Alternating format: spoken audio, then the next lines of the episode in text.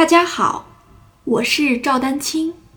二零二三年二胡公益课已开启，获取公益课视频，请添加我的微信号 y i n y u e d a n q i n g，即音乐丹青的全拼小写字母。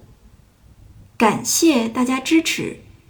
接下来呢，我们来说一下这个如何去转换。那首先呢，我提到了，比如说你的弓杆，对吧？外弦是从斜上方，内弦是正上方，那你这个就得转换呀，这就是一个转换。那么需要大拇指指尖的控制。然后呢，又说到了这个贴弦角度，贴弦角度的话，对不对？你贴弦是不是外弦的话，中指和无名指的指尖不用勾弓毛，内弦的话需要勾弓毛，对不对？这又是一个转换，对吧？然后适当的你的。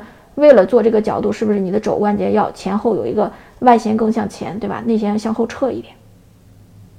然后同时你的手腕要比较灵活，因为换弦的过程呢，其实拉推弓是不影响的。我刚才说了是分了几个步骤，一个是弓杆，一个是呃这个中指和无名指，还有一个是肘关节，对吧？还有一个是手腕。但实际上呢，注意手腕这件事儿啊，手腕是管的拉推弓，嗯，它不负责换弦啊，就是。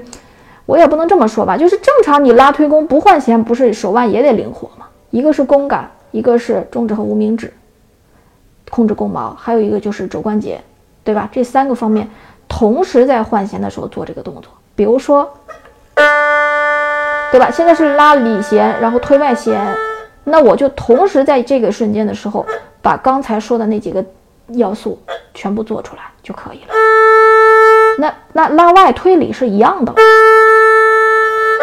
一样的，请注意，拉里推外和拉外推里是一样的，就是你在这个转换的时候，我刚才说那几个动作，它是同步，并且在一瞬间就完成了。我用语言呢，当然是分先后次序来说，但是实际的动作，它就是，它就是这么一瞬间，明白了吧？所以这件事儿，你看牵扯了多少方面？换弦这件事情，其实是对于右手。